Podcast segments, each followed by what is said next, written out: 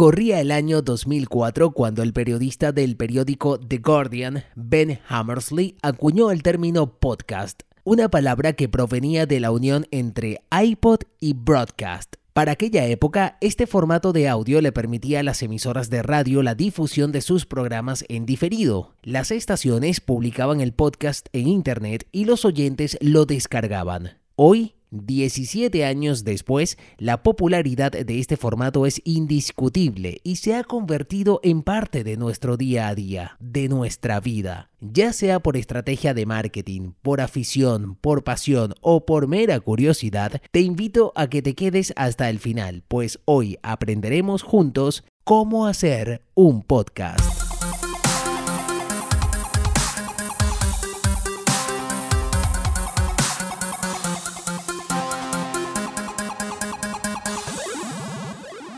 Bienvenidos a La Teoría del Cómo, un podcast que estrena capítulo todos los meses y que puedes disfrutar a través de Anchor.fm, Spotify y Google Podcast. Recuerda seguirnos en las redes sociales, arroba Daniel barra mi cuenta personal, y La Teoría del Cómo, arroba La Teoría del Cómo, la cuenta de este podcast.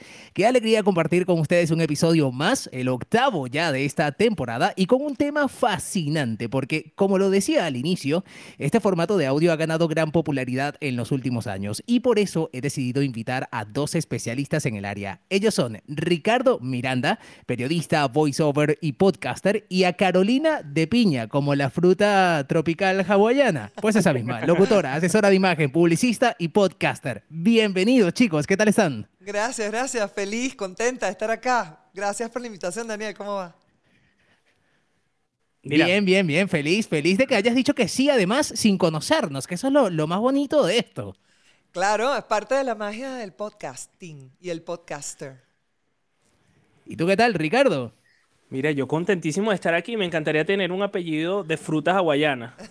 Sobre todo para decir eso nada más, ¿verdad? Nada más para decir eso. Carolina tiene, tiene dos apellidos ahora, o sea, no solo tiene el de piña, sino el de piña como las frutas hawaianas, ese sería su apellido completo. Exacto. Y el otro sería Carolina de Piña, ¿qué está pasando allá afuera? Claro. Que es como yo la llamo. Carolina de Piña, ¿qué está pasando allá afuera? ¿Qué hacemos aquí, Carolina de Piña? Que además viene desde el show de la marmota un podcast. Un podcast que salió de eso, de ese boom de eh, toda plataforma de audio que primero, de hecho, el, el, show de la marmota empezó como, como Clubhouse en una sala e inevitablemente pasó, fue, fue como, ¿por qué eso? Porque eso tiene el audio, conecta demasiado, divierte muchísimo, es rico de montar, entonces, bueno, lo convertimos. Mira, yo te voy a decir una cosa, Daniel. Si tú no te adueñas de tu propio programa, nosotros somos expropiadores profesionales de podcast, ¿vale? No, pero espera, porque además el inicio viene brutal para lo que sería la primera pregunta que ya yo tenía por aquí, porque es este formato de audio se ha popularizado muchísimo, la gente cada vez conecta más,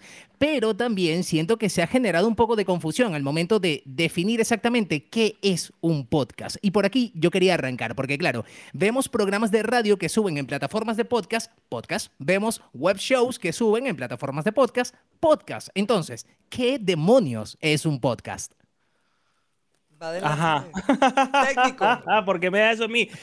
Carolina de Piña es la fundadora de la escuela del podcast.com. Yo creo que nadie mejor que ella para definir qué es un podcast. Bueno, es un contenido de audio y además que online, ¿ok? Que tiene su dirección, así como cuando nosotros hacemos cualquier contenido online, tiene una dirección HTTPS que lo buscamos por internet.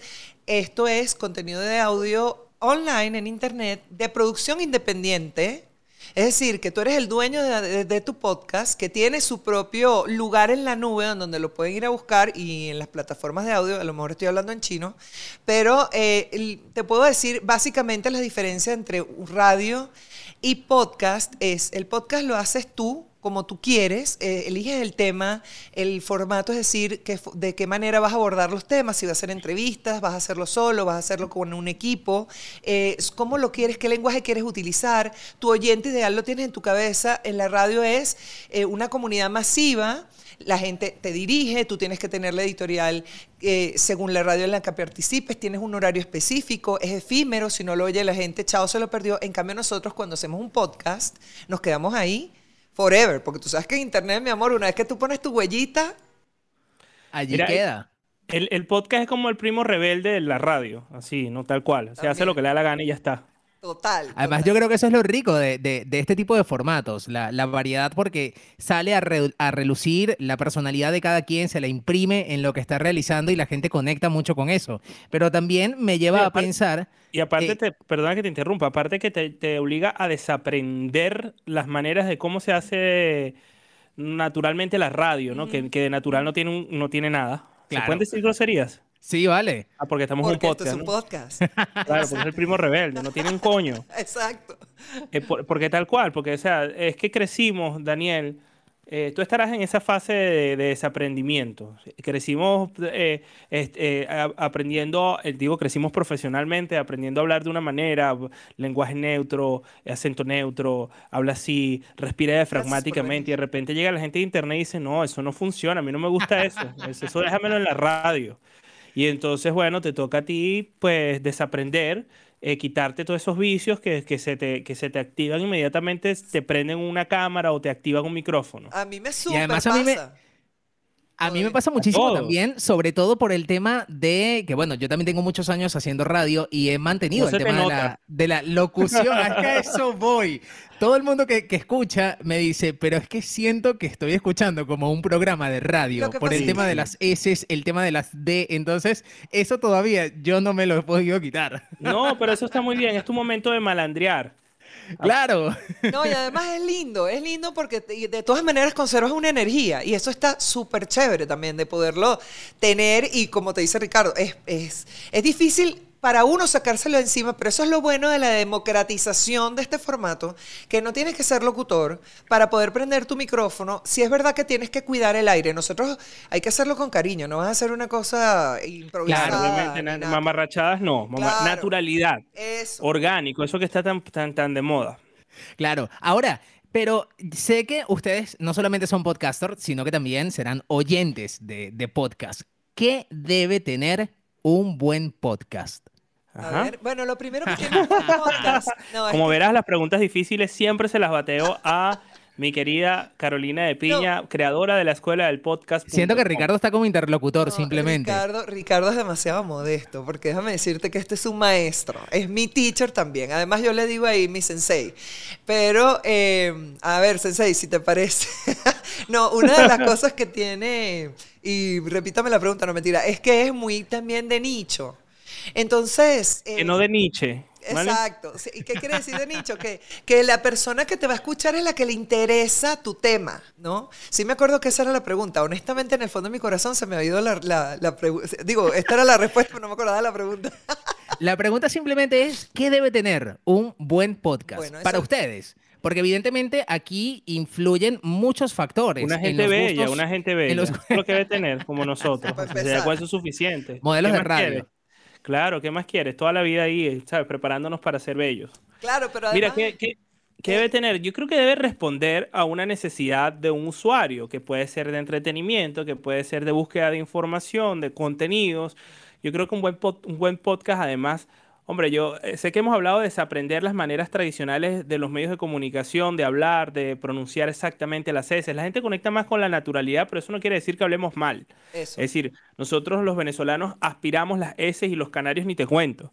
Entonces, eh, eh, aún así la gente prefiere escucharnos aspirándonos las S, pero una cosa es aspirarte las S. Y, y porque eso es lo que te va a dar naturalidad a la hora de hablar. Y otra cosa es que tú hables mal.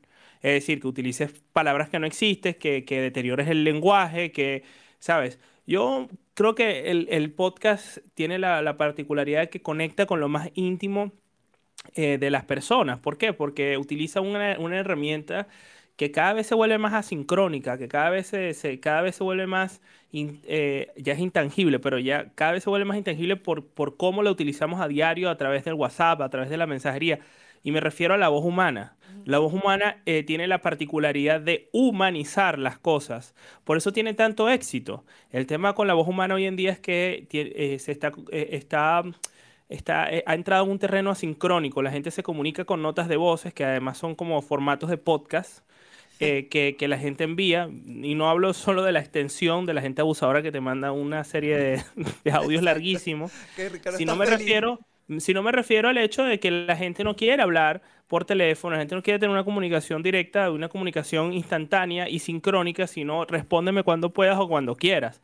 Entonces, eh, creo que el podcast sale de ese terreno, creo que el podcast permite conectarse a la gente con un momento de paciencia para en un mundo que está llamándonos violentamente la atención desde todos los ángulos encendemos la pantalla del teléfono porque tenemos compulsión áptica, esa necesidad de tocar esa pantalla del teléfono para ver qué está pasando en ese universo, o simplemente decimos vamos a revisar un correo y terminas perdido, narcotizado en, en Instagram.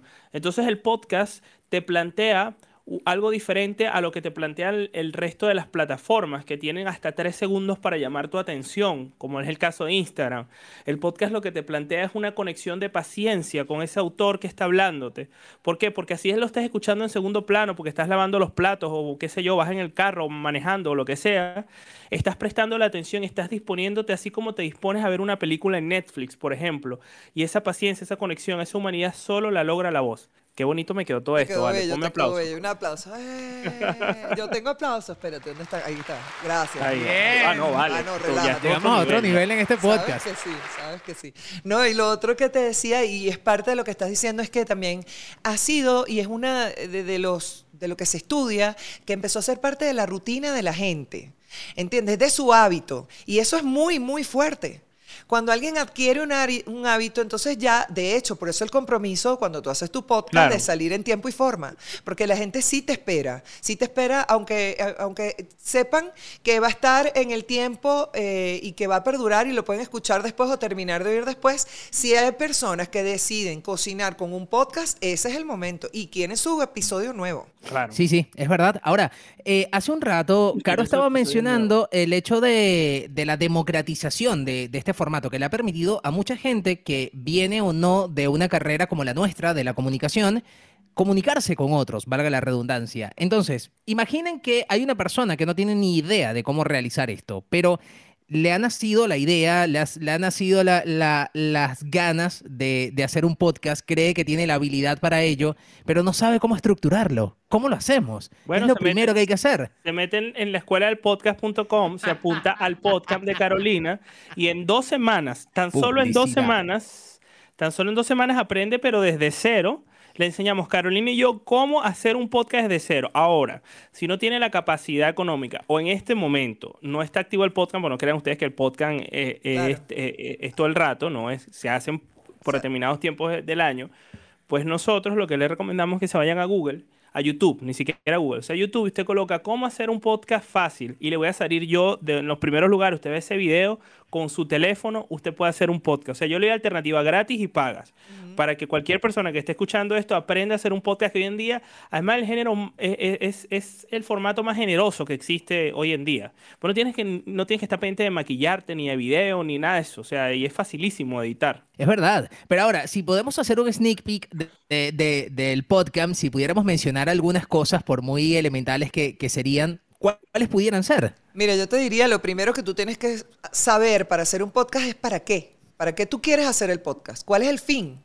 Y cuando tú sepas para qué, pero ¿para qué para ti? ¿Cómo le vas a ver tú el queso a la tostada? No que la humanidad, que no sé qué, a menos que tú de verdad, tu queso a la tostada sea el cambio de pensamiento de un grupo de personas, porque además te van a escuchar los que le interesa o, los que totalmente están en contra. O sea, tienes que ver hacia quiénes te dirigen y elegir ese nicho, ¿no? Pero ¿para qué lo vas a hacer? Porque vas a dedicarle un tiempo, vas a dedicarle creatividad, energía y esa comunicación, ese nexo que vas a abrir con gente. Entonces, ¿para qué lo quieres hacer? Es para monetizar. ¿Cómo vas a monetizar? ¿Quieres tener un libro? ¿Quieres tener un grupo de gente? ¿Te quieres posicionar? Eso para empezar. Después, te diría que elijas. Mucha gente lo primero que dice es que no sé de qué hacerlo porque me gusta A, B, C, D, E. Y bueno, elige porque quiero hacer un magazine o no sé qué. Bueno, esas son las típicas cosas. Lo que es la base fundamental, que sería la estrategia de contenido, que es decidir qué es lo que vas a decir y a quién para qué. Son preguntas y luego la parte técnica, que con el video, te lo juro,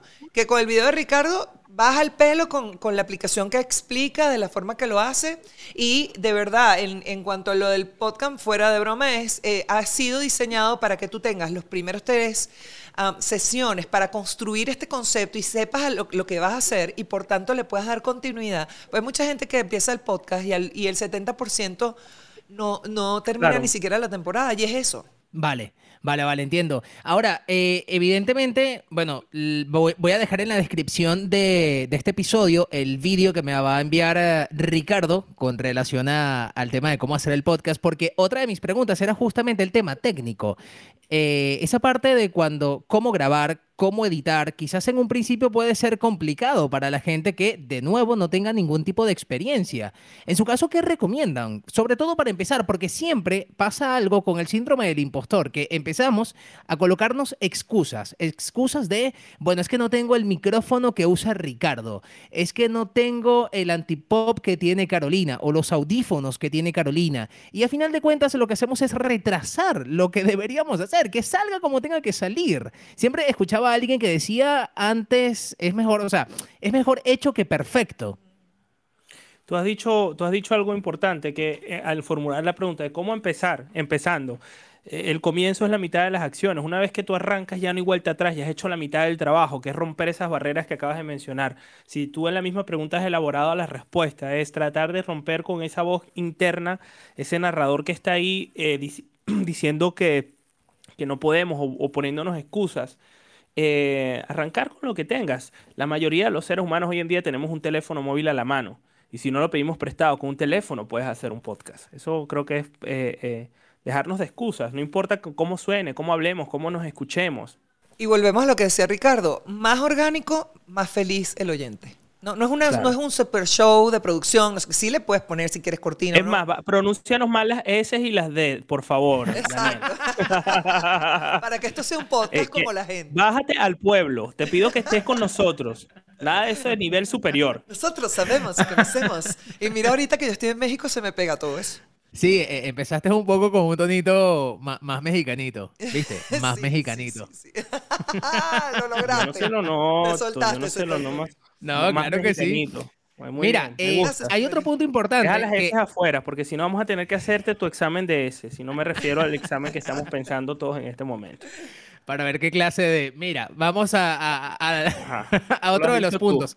El, Ok. el tema del- de los invitados, porque, eh, bueno, no todos los podcasts tienen, o podcaster lo hacen con invitados. Hay gente que, por ejemplo, Ricardo tiene un podcast donde muchos de sus episodios es él haciendo reflexiones de diferentes temas. Pero hay gente que sí, como mi caso. Y... eh, mi pregunta va dirigida en cómo hacer ese networking, cómo podemos encontrar gente de calidad que nos pueda aportar valor a lo que nosotros queremos, porque evidentemente lo que buscamos, por lo menos es mi caso, lo que quiero a mi comunidad es aportarle valor. Y por eso intento siempre encontrar invitados crack, como en el caso de ustedes. Pero para, de nuevo, las personas que no tienen ningún tipo de idea, ¿cómo lo podemos hacer? Buscándolos. Muchas veces no conseguimos el entrevistado ideal porque no nos atrevemos a buscarlo, porque decimos Obama, Obama no me va a dar una entrevista a mí, claro, por si no lo intentas. Yo he conseguido entrevistas que me han parecido imposibles. ¿Y cómo? Intentándolo. O sea, a veces esas personas, se- tienen, esas personas se- o sea, no tienen tanta demanda porque la misma gente piensa que es imposible llegar a ellos. Tal cual, a mí me pasó, nosotros hicimos, yo hice un podcast con una amiga que por cierto, uno de los gente que vino a bailar merengue sin letra con nosotros fue el propio Ricardo. Se llamaba Ah, merengue sin, re- si- eh, merengue sin letra, una amiga desde Finlandia y yo estaba en Argentina en ese momento, ¿no? Los horarios, las vidas, todo era di- diferente y lo cruzamos la primera temporada, era puro cuento de nosotros, pero luego dijimos, vamos a, necesitamos traer gente a bailar este merengue sin letra. Entonces, eh, yo estaba entrada, yo entraba con Cheo Pardo en unas fiestas de, de Instagram que hacía, Casecheo. Sí, claro, que durante el confinamiento fueron eh, eh, unas rumbas increíbles. Y Cheo sigue, porque es increíble Cheo. Bueno, pero yo no lo conocía Que hay, nada. hay que contextualizar un poco para la gente que no conozca quién es Cheo Pardo. Claro, guitarrista de eh, Amigos Invisibles en su momento, pero luego ha sido productor musical, es DJ, vive en Nueva York, música por todos lados, productor de Raguayana y de un montón de grupos más. Sino que googleen, chica. Y a estas si no, alturas cualquiera puede googlear. O que le se lo pida OK Google o a, o a, o a- a Siri. Espera, que este se va a activar. Ah, sí, ajá. exacto, exacto. Y bueno, y resulta que yo hablando con ella, estoy en la, eh, hablando, conversando con ella y le digo, chiquis, y si entrevistamos a Cheo, dale. Y de una vez le mandé el mensaje por Instagram. A ver, en, en el podcast yo te enseño que hay unos formatos de carta para decirle a una persona y, ¿sabes?, contactarlo respetuosamente y, dar, y decirle la información que necesita para que eh, sepa de qué se trata tu show, como la gente, pues, una gente formal, con un, eh, de qué se trata tu show eh, por qué lo estás invitando, cuánto dura y unas eh, opciones de, horario. Pero, si te digo la verdad, yo lo que hice fue meterme en el Instagram de él y que, Cheo, ¿qué tal venir a bailarme que sin letras? Este es el podcast, no sé qué. Le pasé el link y dijo, dale, buenísimo plomo. Y estuvo tres horas hablando. No, sin duda es intentarlo, sin duda es intentarlo. Un poco como lo que yo he hecho, ¿verdad? Porque estaba escuchándote cómo debe, debería ser el procedimiento para invitar a las personas y yo digo, yo no, yo no hago exactamente esto. bueno, muy mal, tienes que hacer el podcast. Ajá, ajá, te veo. Es verdad, es verdad. Ahora, tengo la idea, empiezo a estructurar el programa, empiezo a grabar con mi teléfono, busco el vídeo de, Ricardo y lo edito. ¿Cómo lo publico? Bueno, en el mismo video. Mírate, mírate mi video. Ajá, Tú sabes que todas las preguntas se, todas las preguntas se resumen a métete en el podcast, mira mi video. Exacto. Este podcast se dedica a. Oye, pero es que si no el episodio no va a existir. Mira, eh, es muy fácil. Te metes en anchor.fm y ahí te, ahí, te das de alta y es muy intuitivo. O sea, realmente eh, anchor.fm, cómo usar Anchor también en YouTube, también tengo un video muy pegado, ahí, ahí explico cómo, cómo hacerlo, pero básicamente a través de esta plataforma que de manera muy intuitiva te ayuda a distribuir el contenido en las principales plataformas de podcasting, inclusive Spotify, porque son los dueños de, de Anchor. Anchor se escribe anchor.fm con C.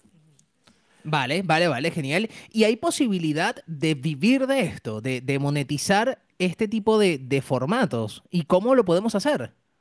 Tú puedes monetizar el formato, pero tienes que tener claro cómo. O sea, no estamos hablando de la cantidad de downloads o de, ¿cómo se llama? De descargas del episodio, sobre todo cuando es al principio, porque es chiquito, hay que promocionarlo bien. Es de esos también conversamos porque, por supuesto, sí tiene una parte de marketing digital, como todo en la vida. Quiere existir online, no solamente con darle play, o sea, darle em, publicar, ya todo el mundo se enteró. Como cree uno que es la cosa, que tocabas un botón toda la vida y explota la bomba atómica. No. No, tú tienes que llegar, tú tienes que llegar a la gente, tienes que construir tu comunidad eh, y, cuidarla. Y entonces luego eh, puedes hacerlo o posicionándote como profesional dentro de tu área, o también está Patreon. O sea, hay un montón de formas de monetizar, pero tienes que tener claro qué es lo que quieres y hacia dónde vas para crear esa estrategia. Que hay posibilidades, sí. Ahora, que sea porque tu podcast es... Bueno, o sea, depende de lo que te sale. Nadie sabe si a lo mejor tú hiciste el show eh, máximo que tuvo las cuantas mil descargas a la primera semana. Eso no ha pasado. Eh, en la historia de lo que yo conozco. No sé, Ricardo, si tú tienes un ejemplo, pero gente que hasta es famosa, eh, lo tiene como complemento a una estrategia digital o como una felicidad de que lo quiere hacer o de defensa, pero siempre como hasta ahorita como complemento y no so únicamente, ¿no? Tú que me corriges. Ok. sí, yo creo que, bueno, a ver, es que yo, yo, yo soy siempre partidario de que tengamos una propuesta de valor paralela, indiferentemente de que tengamos un canal de YouTube, un podcast, una cuenta de Instagram, porque ¿qué pasa si, si el día de mañana esas empresas dejan de funcionar o te dan de baja? Entonces, lo ideal es que tú puedas tener tu propia base de datos, que puedas tener tu propia propuesta de valor, que puede ser tangible o intangible, puede ser en servicio a un producto, con el cual puedas tú eh, monetizar eh, más tangiblemente, más rápidamente y sin necesidad de tener una cantidad de visualizaciones o de reproducciones, ¿sabes? Sino a través de lo que ha dicho Carolina, a través del marketing digital. Y además tener mucha paciencia también, porque tenemos la mala costumbre de compararnos con gente siempre posicionada, con los referentes que estamos escuchando. Entonces, claro, creemos que eso ha ocurrido de la noche a la mañana y yo creo que también un poco de paciencia hay que tener en esto. No sé, por ejemplo, en el caso de ustedes que son podcaster, cuánto tuvo que pasar para empezar a ver un poco eh, wow, se me ha ido la expresión, pero básicamente para ver que realmente estaba dando frutos el trabajo. Sin S, dilo sin S. Una cuánta maldad. Mira, Total. Eh, yo creo que es que no existe una fórmula de, tienes que esperar X días para que eso suceda. La constancia lo dice todo. Yo tengo una amiga que es youtuber y hoy en día está creciendo muchísimo en Latinoamérica. Eh, ya ha pasado una barrera importante que es la de los 100.000 suscriptores. Es conocida por hablar de Britney Spears, se llama Dani Dos Santos. Y ella, me dice que estuvo cuatro años con 400 suscriptores. Cuatro años. O sea, estamos hablando de una media de 100 suscriptores por año. Y al cuarto año, uno de sus vídeos con el tema de Britney pegó.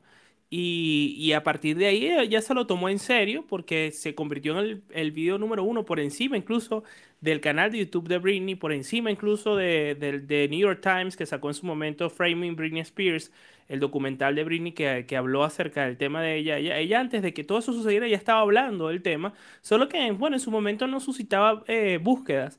Eh, y hoy en día, pues ya no solo habla de Britney, habla de muchísimas cosas. Tú pones Lindsay Lohan y sale antes del propio canal de Lindsay Lohan. Eh, está muy bien rankeada. Y eso no, no, fue de la noche a la mañana, fue constancia, pues fue, fue fe y también fue no hacerlo como, como su actividad principal, sino como un disfrute, que eso es otra cosa que, que, bueno, en el caso del podcast es mucho más fácil porque es más catártico, más terapéutico. Sí, y, y el, eh, por lo menos en el caso mío, el, yo terminó siendo lo de la escuela del podcast también, o sea, entender, porque yo estudié locución y, y, y, lo pivoteó hacia otro lado. Y va a seguir pivoteando, porque uno además también, lo, primero, de hecho, la escuela del podcast como tal, que es una tarea súper, súper pendiente que yo tengo, es terminar de sacar el, podcast de la escuela, porque yo tengo podcast de todo menos de la escuela del podcast. Entonces ya tú eso Es típico. Eso es típico, ¿saben? Cacerrero, cuchillo, palo. Pero em, sí, sí es parte de ver. Fíjate lo que dice, que ella se lo tomó en serio a partir de los cuatro años. O sea, cuatro años de hacer una actividad con constancia. Eso es tomárselo en serio. Y pero ¿por qué lo hace? Porque tiene, ella tiene su por su para qué y su por qué lo hace bien claro. Claro. Ok, creo que eso es fundamental. Y no sé si eh, existe incluso un poco de, de, timing, de lo que la gente suele llamar suerte, de estar en ese momento. Por ejemplo, en el caso de ella, hubo constancia, evidentemente. Estaba tratando un tema que en un momento determinado empezó a ganar popularidad. Hubo un timing perfecto en ese, en ese punto. Y a veces eso es lo que la gente no sabe que, que puede ocurrir por casualidad, pero bueno, también es cierto que hay que estar preparado para ello. Sí, pero ojo que ella no fue que dijo, yo ahora que ella le interesó desde siempre el tema, por eso también es No, no, exacto, exacto, justamente. Sino que ella siempre estuvo ahí y ahí es cuando te digo, cuando tú hablas de nicho, hay un grupo de gente interesada en ese tema, en ese único específico tema, que hay otras personas que le importa tres pepinos y se enteró cuando por fin la broma explotó. Pero antes ella ya estaba con su, ya eso le apasionaba a ella, ella era feliz hablando de eso. Claro, tú puedes hablar de nichos y puedes hablar de niches. Y a los dos les llegas igual, porque los niches es un nicho. Eh, justamente te iba a decir eso. Puedes tener el podcast del Nietzsche. Tú sabes que el otro día estaba hablando con una, con, con, estaba conociendo una eminencia académica venezolana que vive aquí en Madrid, se llama Morela School. Y entonces yo le digo, yo tengo una amiga que dice que tú hablas como Nietzsche. El, como Nietzsche se ofendió muchísimo, porque dices que habla como, y además que ella habla así, ¿sabes? Súper refinado, no, como Nietzsche, yo no, como Nietzsche no, chica, como Nietzsche, el, el, el, filósofo, el psicoanalista, bueno, no sé psicoanalista, pero, pero bueno, pasó una vergüenza tremenda por estar jugando con lo de Nietzsche. No podemos seguir, eso es Nietzsche, eso es Nietzsche. Eh, chicos, para cerrar el episodio, eh, quiero que ahora sí, con todo, hablemos de la escuela del podcast, de la próxima edición del podcast. Me gustaría que comentaran sobre este proyecto que además estuve viendo la landing y está brutal. Qué bueno que te gustó, me alegra. Pues sí, eso está ideado precisamente para que la gente que no sabe cómo empezar, cómo encarar un podcast, tiene algo que decir, tiene una idea que le da vueltas en la cabeza. ¿Tú sabes cuántas veces tú tienes esa idea y no sabes qué hacer con ella? No te atreves, no sé. Entonces, en, eh, es cierto que hay información y que además puedes ver los videos de, en YouTube y entender qué, qué, pasos hay que hacer. Lo que hace el podcast es acompañarte. ¿No? Es esto, este tipo de bootcamp en donde te, acompaño paso a paso, nos, te acompañamos porque además de hecho las clases de Ricardo son 100% prácticas en donde tú lo ves a él grabar, editar, publicar su podcast, o sea, ese episodio. Y luego, eh, en la parte de promoción, lo mismo. Es todo, mira, esta es mi metodología, tan, tan, tan, tan, de punto por punto. Además, tenemos un grupo de soporte que contamos con María Ángel. que- Maravilloso, eso es demasiado eficiente, eso es como una Thermomix, como una lavadora alemana, Sí. increíblemente bueno. Sí, es increíble. O sea, nosotras mismos nos quedamos y que no, no puede ser tan eficiente María Ángel Durán. Sí, súper, sí. súper eh, profesional y estamos ahí, de hecho, al pendiente al dato. Y, y es, y es buenísimo que la gente se sienta acompañada porque logre, este, este síndrome del impostor no es poca cosa. ¿Ok? Claro. No es poca cosa, te súper paraliza. Entonces, el hecho de que tú digas, bueno, tengo que cumplir la tarea y además tienes ese networking, ahí empieza el networking. Porque ahí Claro. ya salió gente que quiso entrevistar y que se contactó y me, y me interesa tu podcast y no sé qué, ¿sabes? Entonces, eso es Claro. lo lindo de esa comunidad. Mira, eh, tu- eh, temas de fecha, pues visiten la, la escuela del podcast.com, indiferentemente de cuándo estén escuchando este podcast, porque todos los años estamos sacando eh, nuevas meses. ediciones constantemente. Entonces, es una oportunidad de, de oro para, para incorporarse a un proyecto súper bonito y, y- y un proyecto en directo, un proyecto humano Y actual. y, y Súper actual, ¿no? Sí, sí, sí, sí. De hecho, sí. me ha encantado, donde aspiramos las S. Me ha encantado, me ha encantado sobre todo el tema del acompañamiento, porque es cierto que eh, una de las cosas que ocurre con la voz es que la gente generalmente no le gusta cuando se escucha. Porque claro, cuando tú te escuchas, te escuchas con toda la reverberancia de tu cráneo. Muy bien. Y, y, es realmente esa no es tu voz. Claro. Ese es el locutor que llevas adentro No, pero que eso, sabe. pero eso se, eso se acabó hace rato con las notas de voz. La gente ya está acostumbrada a escuchar, si sabe cómo suena. En por dos. Sí, y es horrible. Tú sabes que yo deseaba esa, esa, esa característica y ahora la odio porque es la- es súper antinatural. Sí es verdad que hay gente que es tortuga y se lo merece, pero es que terminas tú con la cabeza como, como revolucionada. O sea, tú escuchas una nota de voz en dos y, y es horrible porque no, no entiendes nada. O sea, y para poder entender debes tener una macroconcentración o tomar Rubifen Sí. o no qué sé yo, cualquier Sí, otra sí. cosa que te permita a ti concentrarte a esa velocidad y después quedas como alocado y ves todo lento. Sí, a mí, me, alo- a mí me, de hecho sí, me golpea un poco. Yo, lo, yo llego a aturde. 1.5, yo llego a 1.5 y, y como dices tú, dependiendo de quién se lo merezca. Es que te golpea mí- porque mí requiere dos mayor es- atención. A mí en 2 es una locura. Tú me pones a mi en velocidad 2 y te imaginarás. O sea, que yo es necesi- de verdad si vas a necesitar Rubifen para concentrarte. Sí, de hecho, cuando Ricardo manda un mensaje, la gente cree que ya está en 1.5 y, y no, esa es su, su velocidad. Lo llegas a poner en 2 y No, bueno, no. vemos. No, Pero con una voz bella, con una voz bella. Claro, vale. Ah, si quieres, no me aspiro las S. O sea, si tú me dices a mí que tengo que Sí, hablar entonces- bien, yo puedo hablar bien. ¿vale? Depende del menú. Bueno, no sé si te va a quedar claro, Dani.